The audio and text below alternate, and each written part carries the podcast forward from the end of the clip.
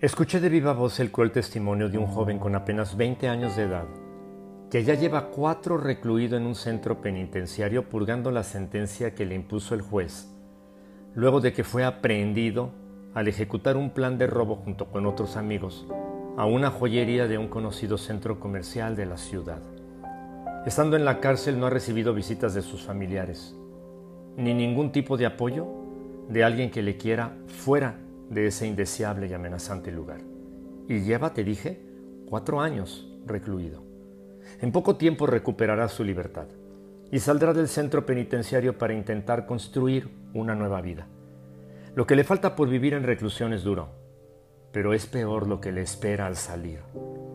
El ambiente delincuencial en el que se mueven los únicos jóvenes con quienes tiene relación representa una amenaza, contra su integridad y sus propios deseos de no volver a delinquir.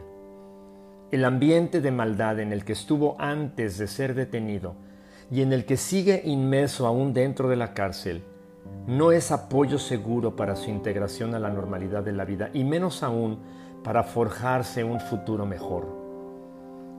Tal panorama puede cambiar no solo para él, sino para cualquier joven que esté viviendo en un ambiente difícil del que quisiera salir. La clave está en hacer de su ambiente un ambiente de bondad en lugar de un ambiente de maldad. Pero ¿cómo podríamos cambiar un ambiente de maldad a uno de bondad? Solamente que cada día caminemos por las sendas de Jesús, el ambiente en el que vivamos será transformado en función de que nuestro corazón lo sea primero. Solamente cuando en lugar de vivir con miedos vivamos confiando en Dios, solamente cuando en lugar de vivir olvidando lo que somos capaces de hacer con el poder de Dios, vivamos disfrutando de logros y retos que sabemos que podemos enfrentar, porque todo lo podemos en Cristo que nos fortalece. Eso dice San Pablo en su epístola a los Filipenses 4, versículo 13 o como lo dice el proverbio del día. La maldad no es apoyo seguro. La bondad es una base firme. Proverbios 12.3, traducción en lenguaje actual. La maldad no es apoyo seguro. La bondad es una base firme. Cristo es bondad.